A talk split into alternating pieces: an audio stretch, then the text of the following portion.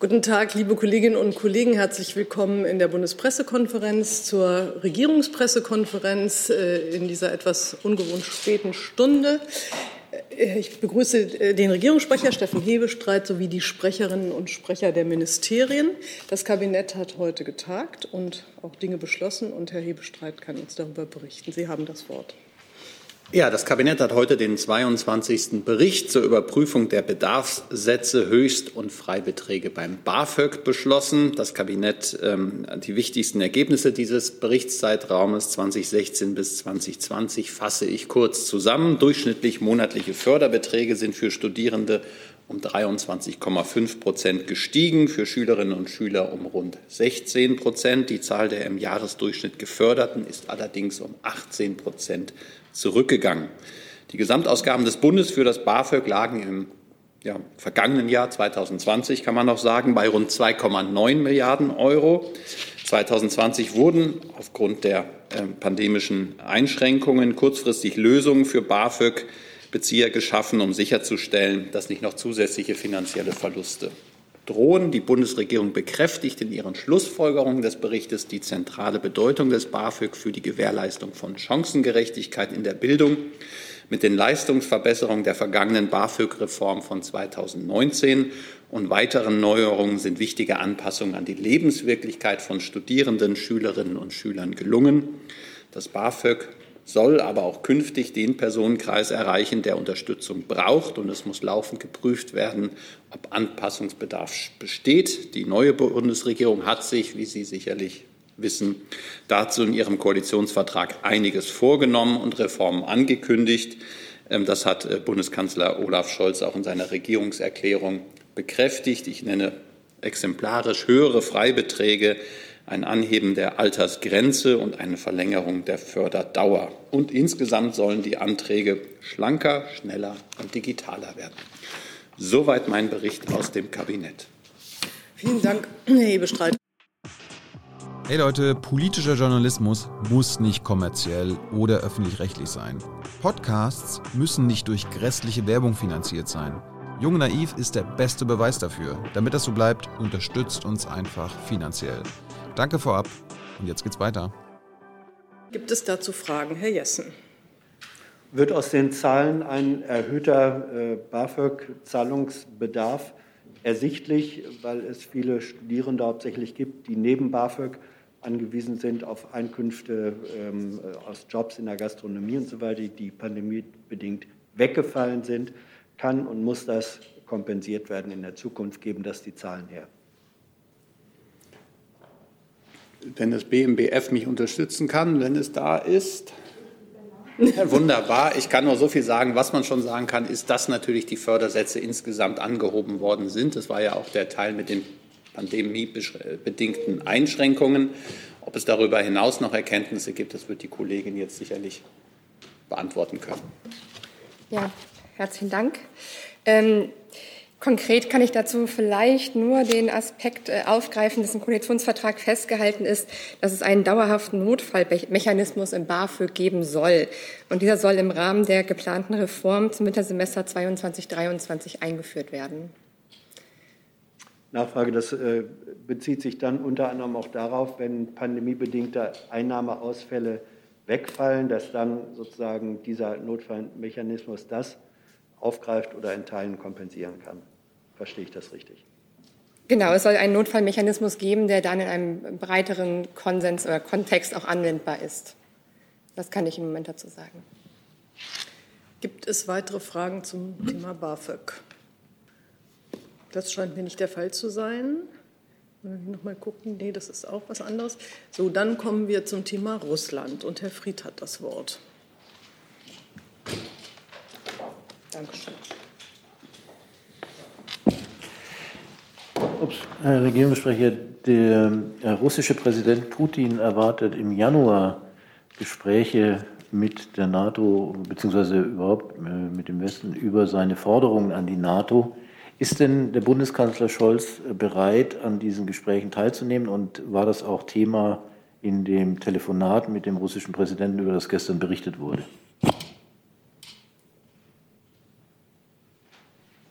Grundsätzlich ist es so, dass wir im Augenblick auch mit Blick auf die Fragen, die sich an die russische Seite stellen, wir zu Deeskalation beitragen wollen und zu allen Gesprächen bereit sind. Auf die konkrete Forderung von äh, Präsident Putin, auf die Sie anspielen, Herr Fried, da geht es meines Wissens nicht um Spitzengespräche, sondern auf ähm, etwas niederschwelliger Ebene. Ähm, das muss man sich aber klären. Aber in den Gesprächen, die wir hatten, jetzt auch in Brüssel und mit dem französischen Präsidenten Macron, haben wir immer wieder unsere Bereitschaft betont und hat der Bundeskanzler seine Bereitschaft betont, im Normandie-Format ähm, die Fragen, die sich ähm, im Verhältnis zwischen der Ukraine und Russland im Augenblick stellen, zu klären. Und da ist er auch zu jedem Treffen bereit. Ich habe das Mikrofon geändert, weil das dem besser bekommt ja, von vorne. Ähm, Sie sagten im Normandie-Format. Heißt das nur im Normandie-Format oder ist auch ein anderes Format dafür denkbar, ein erweitertes? Da wir ja zur Deeskalation der Lage beitragen wollen, ähm, würden wir uns keinem Gespräch verschließen. Allerdings ist das bevorzugte Format, auf das wir immer wieder zurückgekommen sind, auch im Gespräch, gemeinsamen Gespräch mit dem französischen Präsidenten die Normandie-Variante. Zum Thema Russland habe ich auch eine Frage von außen von Wladimir Esipov von der Deutschen Welle. Wie bewertet die Bundesregierung die aktuelle Lage an der russisch-ukrainischen Grenze und eine mögliche NATO-Mitgliedschaft der Ukraine? An das Auswärtige Amt ist das gerichtet.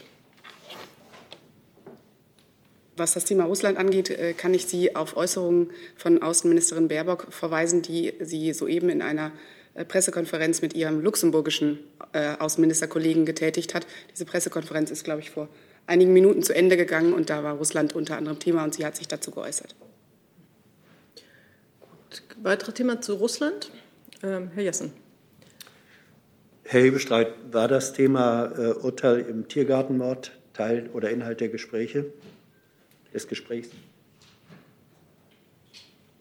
Aus solchen Telefonaten oder Gesprächen, bilateralen Gesprächen, wird hier ja traditionell nichts ähm, erklärt und das will ich auch in dieser Tradition beibehalten. Grundsätzlich ist es so, dass man die ganze Bandbreite der gemeinsamen bilateralen Themen in solchen Gesprächen ähm, anspricht. Und äh, das Urteil im Tiergartenmord gehört in die Bandbreite der Themen. Dazu möchte ich mich jetzt gar nicht weiter erklären. Frau Jennen. Ja, ich würde es aber auch noch mal gerne versuchen. Ähm, ist denn das Thema Nord Stream in dem Gespräch äh, angesprochen worden? Der Versuch ist ehrenwert, aber ich bleibe bei meiner Antwort. Gut. Ich habe weitere Fragen zu Russland und Frau, Frau Rose kann ich sagen, dass wir hier der Reihenfolge nachgehen. Die, ich habe noch eine Frage von Wladimir Esipov von der Deutschen Welle. Ähm, die geht an das BMWI und äh, zum, zwar zum Thema Gaslieferungen aus Russland. Wie wirkt sich der Lieferstopp des russischen Gases über die Jamal-Pipeline auf die Situation auf dem deutschen Gasmarkt aus und wie erklärt die russische Seite den Lieferstopp? Zur konkreten Frage Jamal, das kann ich nicht kommentieren. Da müssen Sie sich an die Händler oder Marktgebietsverantwortlichen im Markt wenden, wenn Sie da nähere Fragen haben. Ganz allgemein möchte ich aber betonen zur Versorgungssicherheit in Deutschland. Wir beobachten hier die Lage natürlich sehr genau. Die Versorgungssicherheit ist weiter gewährleistet. Wir sehen aktuell keine Versorgungsengpässe. Es ist richtig und bekannt, das haben wir ja auch mehrmals ausgeführt, dass die Gasspeicherstände niedriger sind als in den Vorjahren. Sie liegen jetzt aktuell bei 56 Prozent. Das ist niedriger als in den Vorjahren, aber aktuell muss ich noch mal betonen, wir sehen aktuell keine Versorgungsengpässe. Gut, weitere Fragen zu Gas. Herr Jessen. Lernfrage, können Sie uns sagen, wie viel Prozent des in Deutschland ankommenden russischen Gases faktisch für Endverbraucher in anderen EU-Staaten bestimmt sind? Nein, diese Frage kann ich Ihnen nicht beantworten. Auch das ist eine Frage, die die Marktgebietsverantwortlichen ähm, beantworten müssten, weil es dazu keine, keine Statistik gibt, die wir dazu erfassen. Weitere Fragen zu Gas? Das scheint mir nicht der Fall. Dann habe ich noch eine Frage von Anna Rose vom Echo Moskau, im Radiosender äh, Echo Moskau. Da geht es um Sendelizenzen. Ähm, fragt den Regierungssprecher, Russland erwägt eine symmetrische Antwort auf die in Anführung Verweigerung der Ausstrahlung, Abführung des Senders RT Deutsch in Deutschland. Die symmetrische Antwort ist auch sozusagen ein Zitat. Weiß die Bundesregierung davon und wie wird sie reagieren? Ich kann dazu sagen, dass das äh, zum Thema RT Deutsch, dass das Medienrecht Landesrecht ist und die Landesmedienanstalten involviert sind. Insofern ist das keine Frage an den Regierungssprecher. Ich weiß nicht, ob das Auswärtige Amt ergänzen möchte. Ähm, wir haben ja zum Thema ähm, der Sendelizenzen von RT.de hier schon mehrfach an dieser Stelle Stellung genommen. Ähm, insofern ist da unsere Haltung zu deutlich. Wie Herr Hebestreit auch gerade gesagt hat, ist es äh, äh, Sache äh, der Landesmedienanstalten, über diese Anträge auf Sendelizenzen zu entscheiden. Und was mögliche Reaktionen Russlands angeht, möchten wir an dieser Stelle nicht spekulieren. Gut, das war ja die eigentliche Frage, die, ob Sie, die, die bezog sich auf die symmetrische Antwort. Dann gibt es dazu weitere Fragen. Das scheint mir nicht der Fall zu sein. Dann gibt es weitere Fragen. Herrn Lücking zum Thema Afghanistan. Hm? So. Da bräuchte ich das BMVG.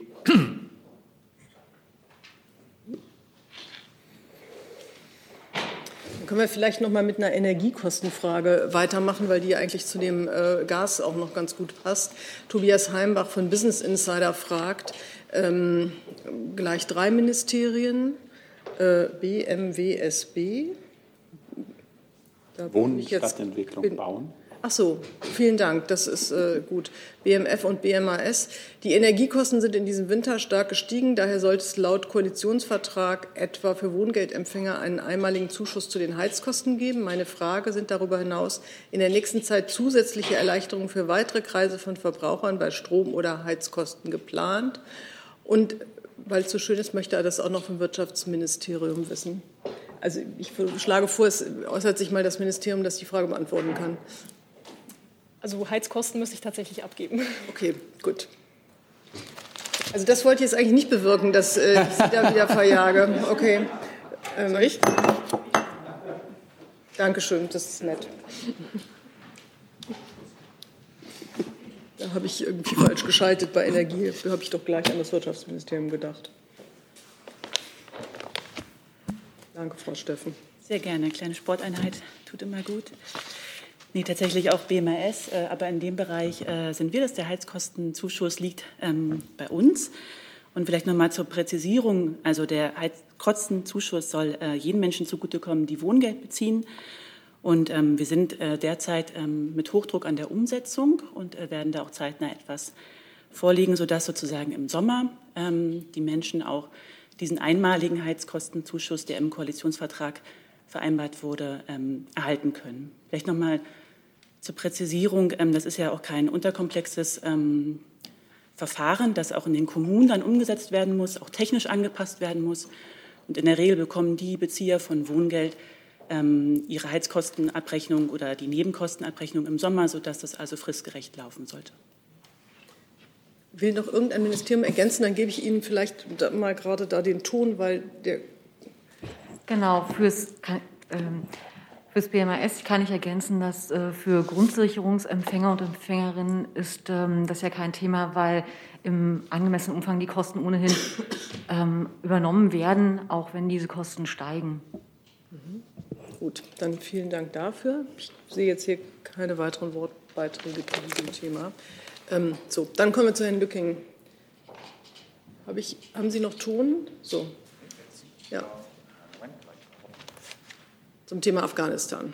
Genau, es geht erneut um das äh, Ortskräfteverfahren. Herr Kollatz, ähm, ist es für ehemalige Beschäftigte weiterhin möglich, eine Gefährdungsanzeige zu stellen und welche Rolle spielt dabei das Enddatum des Arbeitsvertrages? Die ähm, Verfahren sind ja seit langem bekannt. Ähm, seit 2013 sind alle, die einmal unter Vertrag waren, entweder für die Bundeswehr oder für das BMZ oder andere Ressorts ähm, an sich berechtigt, wenn sie dann schon mal einen Antrag gestellt haben. Ähm, und das gilt weiterhin unverändert. Da liegt die Krux im Detail, wenn Sie schon mal einen Antrag gestellt haben. Das heißt, ich verstehe Sie richtig, hat eine Ortskraft erstmals im vergangenen Monat oder im Monat November einen Antrag gestellt, Gefährdungsanzeige gemacht, dann wäre sie trotz Arbeitsvertrag aus der Zeit von damals nicht berechtigt, in das Ortskräfteverfahren aufgenommen zu werden? Also Einzelfallbetrachtungen ähm, hier nicht eingeschlossen ist es so, dass Verträge, die bereits mehr als zwei Jahre zurückliegend gekündigt wurden oder nicht mehr bestehen, zunächst einmal äh, nicht in Betracht gezogen werden. Aber wir haben ja genügend Beispiele gehabt, auch das Baba Media Center oder andere, wo es flexible Lösungen gibt. Die grundsätzliche Regelung bleibt bestehen. Wenn ich darf. Ja, ich, mir scheint nicht, dass es sonst noch Fragen dazu gibt. Machen Sie noch mal. Okay, also ist, die, ist der Eindruck, der bislang erweckt wurde, dass das Verteidigungsministerium grundsätzlich Verträge auch anerkennt, die älter als zwei Jahre sind, so ja eigentlich nicht richtig. Bislang gab es ja mehrere Ministerien, die in der Kritik standen, dass sie nur zwei Jahre anerkennen und das BMVG hat gesagt, na ja, wir gehen auch weiter zurück.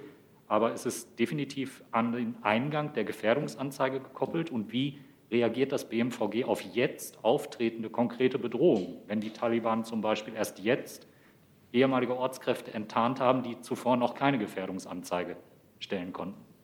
Ich kann Ihren Eindruck da ähm, nicht beurteilen. Ich denke nicht, dass ich von hier aus dazu beigetragen habe. Die grundsätzliche Regelung ist so wie besprochen. Man hat zwei Jahre Zeit, rückwirkend ähm, seine Gefährdungsanzeige zu machen. Ähm, für ältere Verträge gilt das dann nur äh, für den Fall, dass bereits einmal abgelehnt wurde und eine neue Lage entstanden ist und eine neue Bewertung einer bereits abgelehnten Entscheidung ähm, angezeigt erscheint. Und nochmal, im Einzelfall wird das trotzdem alles nochmal betrachtet und dafür gibt es ja auch Ihnen bekannte Beispiele. Dann würde ich gerne einen Einzelfall nach der Konferenz vorlegen. Gerne. Gut, dann bleiben wir noch mal im Ausland bei Herrn Fried und dem Thema Libyen. Ja, Frau Sasse, mich würde interessieren, wie das Auswärtige Amt die Verschiebung der Wahlen in Libyen bewertet und äh, was das für den Berliner Prozess bedeutet und für wie realistisch Sie es halten, dass der neue Termin im Januar dann auch eingehalten werden kann.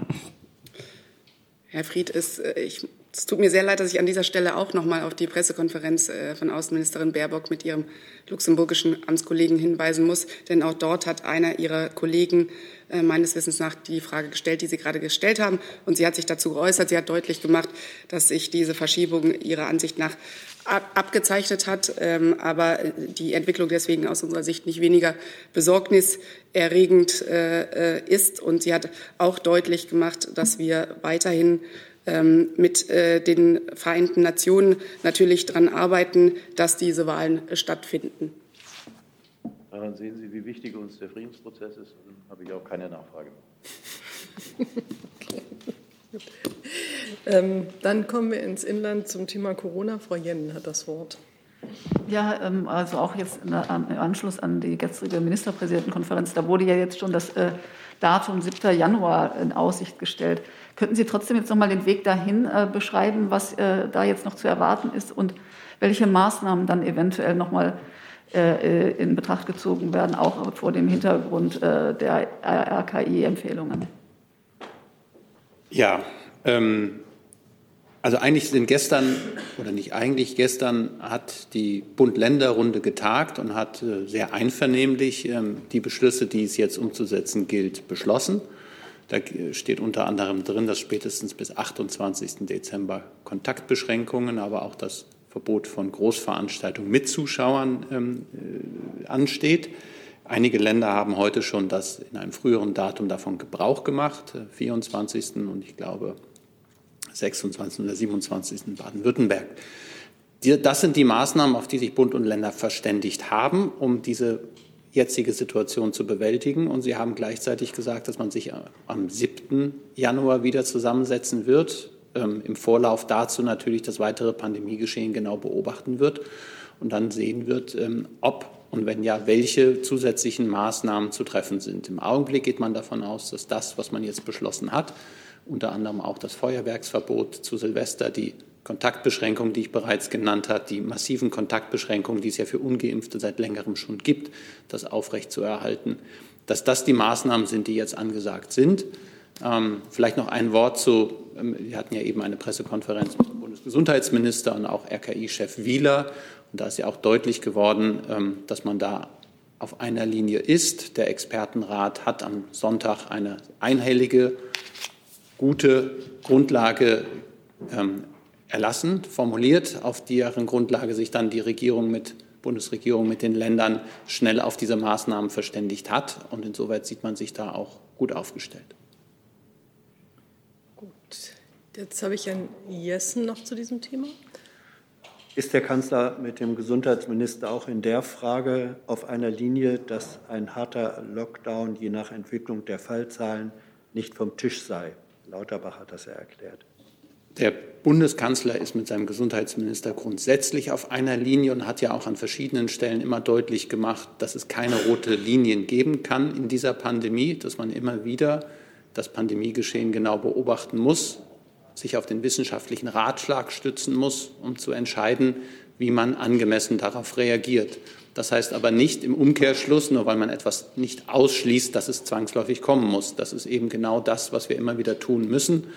Äh, wenn man sich zurückerinnert, dass wir Ende November ja auch massive Einschränkungen beschlossen haben, da gab es auch Kritik daran, ob sie denn ausreichen würden und ob das denn ähm, diese Welle brechen würde. Im Augenblick sieht man, dass es zumindest bei der Delta-Variante noch nicht ausreichend, aber doch vorsichtige, dass das in die richtige Richtung geht. Jetzt kommt mit Omikron eine neue Herausforderung, die nochmal ganz andere Anforderungen stellt. Aber auch da wird man die Lage immer wieder neu betrachten und beurteilen.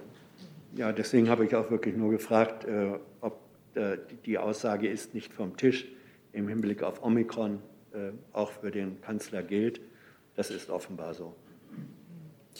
Ich habe eine Frage von äh, Boris Reitschuster zum Thema Corona. Er fragt, warum die Modellierungen des Expertenrates nicht öffentlich gemacht werden.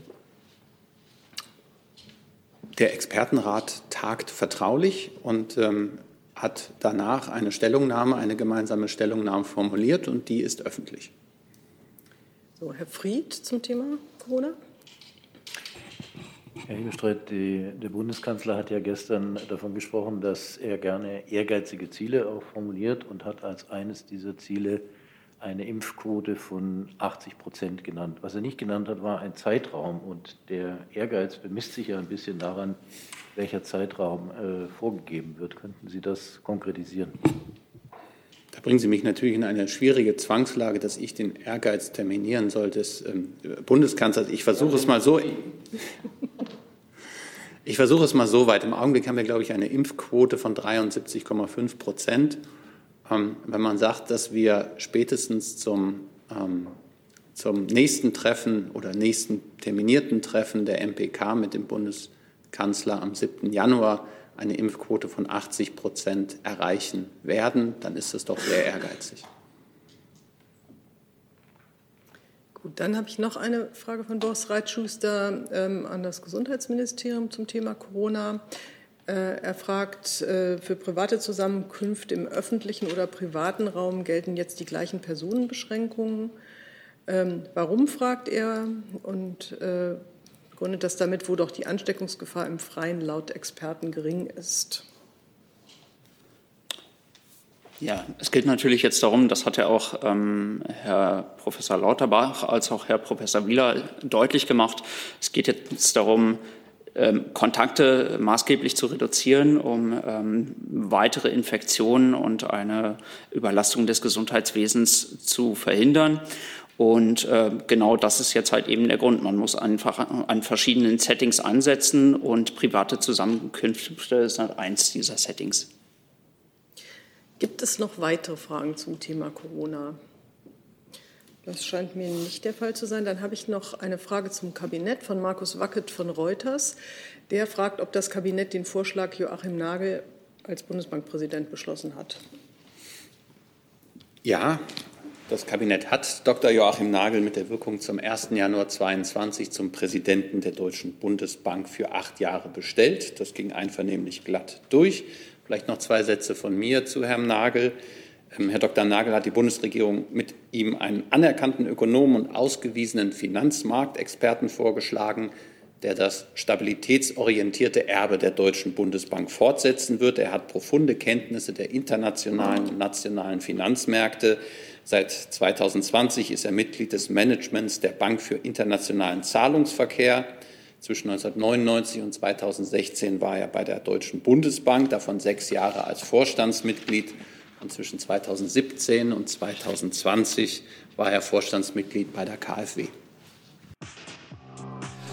Hier ist Hans, der informelle Alterspräsident hier. Aus Erfahrung geboren der Hinweis, es lohnt sich, Junge Naiv zu unterstützen, per Überweisung oder PayPal. Guckt in die Beschreibung.